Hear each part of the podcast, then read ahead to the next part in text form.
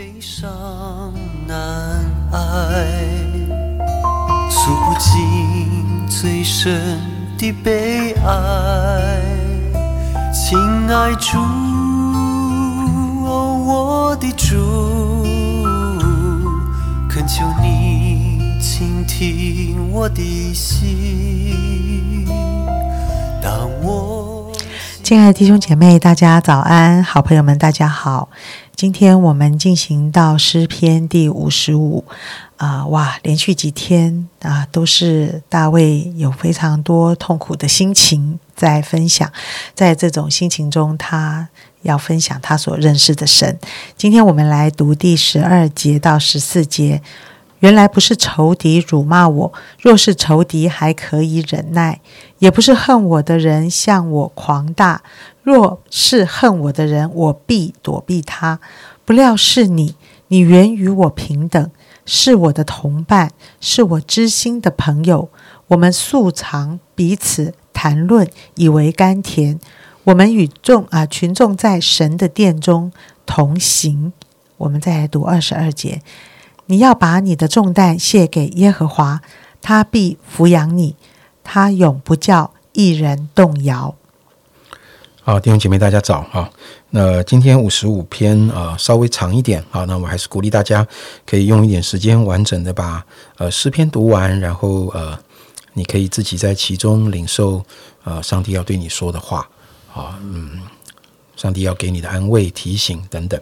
那今天呃，我觉得诗篇五十五篇，我在读的时候真的是啊，很很挑战的，哈，非常有挑战的一个一一段一段诗篇，因为他在大卫一开始，他在那里迫切的跟神呼求，说求神听他的祷告，求神不要隐藏，求神侧耳听，因为他被欺压，哦，他的心很痛，痛到好像。觉得死亡非常的临近啊，等等，他很想逃避。第六节说，他很想逃避，想逃到旷野去，他想逃得远远的。嗯，但是到底发生了什么事呢？让他这么痛苦呢？啊，就是杨姐刚才为我们读的呃这段圣经里面，呃，让我觉得心很啊，要怎么？好像心很难受的四个字，就是三节，他说：“不料是你。”意思大卫面对了一个呃亲密的朋友知己的背叛，好，他觉得这种事如果是他的仇敌做，他不意外。好，他说若是仇敌，我可以忍耐。诶，弟兄姐妹，你有想过吗？同样一件事，好发生在你身上，好，同样一个背叛，同样一个辱骂，同样一个什么，来自不同人，对你的力道是不是不一样的？OK，哎，我以前没有特别这样想哈，我才发现哦，真的耶。好，今天如果一个陌生人哈，嗯，你在路上遇到了一个陌生人，看他他他可能有一点可能生病了，或者有一点什么样的状况，他随便乱骂人，你会不会心情很不好？你可能会觉得，哎呦，这谁呀？这个人怎么回事啊？我可能呃，不管是走路、骑摩托车，我就赶快离开他远一点，我赶快去上班，我就过了这件事情。可能两分钟之后，我就完全忘记了。但是，如果是你亲爱的，呃，这个阿娜达，好，出门前用同样那句话骂你，我看你今天恐怕这个很难上班了。不要说今天，可能整个礼拜，对不对？好，而这个如果是你很好的朋友，所以你发觉同样一句话，跟我们关系不同的人说出来的时候，他的力道差别是很大的。所以当当他说：“哎呀，如果是仇敌骂我，我可以忍耐啊。”如果是那个恨我的人，他本来就讨厌我了，他怎么可能对我做出什么好事呢？那我就躲避吧，好，我也不要跟他一般见识，我就我就离他远一点就好了。但是十三节这四个字实在是让人很心痛。他说：“不料是你。”我看到这四个字的时候，我想大卫可能就眼眶泛泪吧。他做梦也没有想到，这样的行动、这样的言语、这样的攻击，会是从。他这么亲近的一个朋友，什么样的朋友呢？他说是他的同伴，是他的知己。知己就是我向你没有隐藏的，我的事你都知道，除了上帝之外，大概就是你最了解我了。好，那知己就是我什么都乐意跟你分享的，我对你很有信任的。好，我们常常彼此谈论的，我你是我最喜欢的说话的对象，分享的对象，而且呢。呃，他们跟着群众在神的殿中同行，好像他们在呃神的殿里，或者以我们今天的言语来讲，今天我们在教会里是一起服侍的，一起同工的哦。这个呃，也许敬拜团我们是一起做 vocal 的，可能今天我们一起带小组的，哇，我们可能一起参加短宣队的，或者我们一起怎么样怎么样的，哇，我们是呃，能不能讲亲密战友？我说的不是丈夫妻子的关系啊，就是另外一种的啊，一种亲密战友。怎么会这样的话从你的口中出来？呃，我想大家应该都能体会大卫在此时此刻的这个感受。为什么呢？因为，因为当当他觉得他最知己的朋友都不能信任，当他最知己、他最能分享的对象都可能出卖他或是攻击他的时候，他他要面对的问题不是一个我被攻击的问题。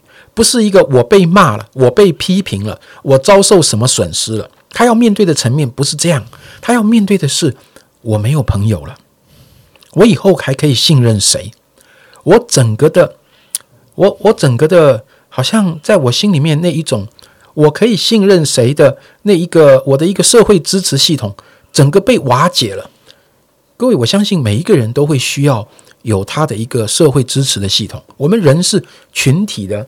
一个一个一个一个，呃，我讲动物嘛，对不起，我我不是把人藐视成动物，就我们我们是群体性，我们是有群体性的。当最知己的人都不能信任的时候，代表什么？代表我们进入一个这个世界上没有一个人我可以信任的这个状态里。那然后呢？然后我们就我们要很庆幸的说啊，没有关系，我还有神了解我，我还有神可以信任。我想，上帝是我们的避难所，没有错。但是，上帝的心意不会是要我们好像进入一个在人群中彻底的被隔绝，只有神可以信任的一个一个状态里。所以我一直在想，主啊，如果哪一天发生像大卫这样的事情的时候，他是不是你真的要把大卫逼到一个地步，是他？孤孤单单在这个世界上，没有可以交通，没有可以信任，没有可以同心的对象，只有你是这样吗？啊，所以最后二十二节讲到这句话，他说：“你要把你的重担卸给耶和华，他必抚养你，他永不叫一人动摇。”我想这句话是什么意思？神啊，你要把我们，你要把我逼到一个。啊，没有一个人我可以跟他同心，没有一个人可以真实的同工的状态，我只有单纯来依靠你吗？然后我在依靠你的同时，啊，要下一个结论，我心中有一个内在的誓言，就是这个世界上的人都是不可靠的，只有神可靠。哇，听起来好像我们对神很有信心，但我相信不是。他说，你要把你的重担卸给耶和华。我相信大卫心里的重担是什么？是他下一次。要再把自别人当做知己，他下一次要再把他的心敞开的时候，他面对了很大的挑战。他下次要再一次跟别人同工，要把自己的命交给别人，因为他常常要打仗，因为打仗不是开玩笑的。好，真的，那个呃，东边给你守，西边给我守，那等于我就把我的命。交给你，我们是你就在我的背后啊，就是如果你是我跟我一起打仗，你是我的伙伴啊，我们两个背对背的时候，意思就是只要你不死，我就相信背后绝对不会有箭射过来。我要把我的命交给另外一个伙伴，请问，当这个不料是你发生了之后，大卫还能信任谁？他在他的王宫里，他还能信任谁？他在想他底下的大臣，他底下的将军，他们是不是还在那里勾心斗角？他们。对我的忠诚到底是出于谄媚，还是是真心的？哇！我相信对他来说，这是很深很深的重担。但是诗篇呃五十五篇的二十二节，你要把你的重担卸给耶和华。我相信神不只是我们永远可以投靠的对象。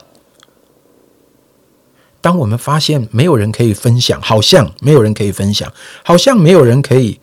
这个呃信任，好像没有人可以跟我们同行的时候，这一种恐惧要来腐蚀我们的人际关系，这一种这种恐惧要来腐蚀我们的啊同工教会生活的肢体关系的时候，神说你要把你的重担卸给耶和华，因为我的重担是我不知道我可以相信谁，我不知道我还能怎么样的跟人同工，这个重担上帝背帮我们背负。上帝为我承担的不是，哎呀，我早就跟你讲啦，在这个世界上不会有一个你可以信得过的人的啦，只有我了。我觉得上帝说的不是这个，上帝说的是，是你可以信得过我，因为你可以信得过我，我要来承担你所有的重担。那个重担是你被出卖的重担，是你被背叛的重担，这些单子都不好受，但是我为你承担这一切，你下一次仍然可以跨出你的步伐，仍然可以去。找到信任你的同伴，你仍然在呃，可以找到可以跟你分享、可以跟你同心同行的这个同伴，来面对你还没有走完的人生。我觉得那种重担是一种内心更深的恐惧，神把它承担了，神把它拿走了。那个重担不只是那些攻击的言语跟事件而已，是那种啊，不料是你的恐惧。求神今天。安慰我们，我不知道听 Q T 的弟兄姐妹，你心里有没有体会过大卫这种不料是你的这种感受？愿神今天帮助我们，把我们从那个不料是你的那一种痛苦跟心里的沉重，把我们救拔出来。愿神帮助我们。的确，我们一天的喜怒哀乐跟人都分不开啊。呃，我想对你最大的打击跟痛苦，应该也是从人来的吧。当然，我在听的时候，我也觉得，如果我有肝胆相照的朋友，我觉得这真是人生中一个最宝贵的事。呃，我常常看到那种美好的友谊，那种互相的信任，那种相挺，那一种为对方着想，那一种付出，那一种舍己，我觉得真是一种很棒的关系。但是。但是我真的也不敢讲说，如果我有这样的一个美好的关系，这样一个美好的朋友，嗯，我还会多么的依靠神？我觉得我这个反而就不太敢讲。那有时候我也觉得我对人也有一种过度的期待，也会有一种一厢情愿，因为前面的关系的美好，就认为以后任何事情对方应该都会按照我所以为的这样来呈现。所以我想，我想今天的。圣经给了我一个呃更呃，我是我希望能够更合神心意的对于友谊朋友的一种想法，就是在我身边所有的人事物，为的都是要显出上帝呃，上帝对我的一些教育，对我的一些想法，也或者是说让我的心更健康的一条道路。好，我很喜欢从上帝的角度来看我的失望，也看我的满足。啊，到底什么是我真正的满足？到底什么才成为我最大的失望？如果神是我最宝贵的，那我很多事情都要从他的角度来看的时候，很多事情的发生就成为我的祝福，而不是我的亏损。我们一起来祷告，亲爱的主耶稣，我可以理解大卫在这段圣经里面他的失落跟忧伤，在这一种最大的困难里，没有一个人。是成为他的安慰跟鼓励，这种痛苦。但是主，我也真的很愿意来学习，就是算在这样的一个时刻里，我也要从你的角度来学习。我相信这会使我的心更健康。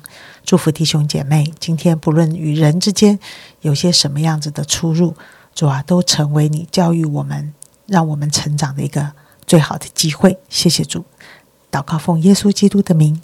阿门，阿门。求你聆听我每一个心跳，那是我最虔诚、最渴慕的祈祷。求你聆听我每一个心跳，告诉我你什么都明了。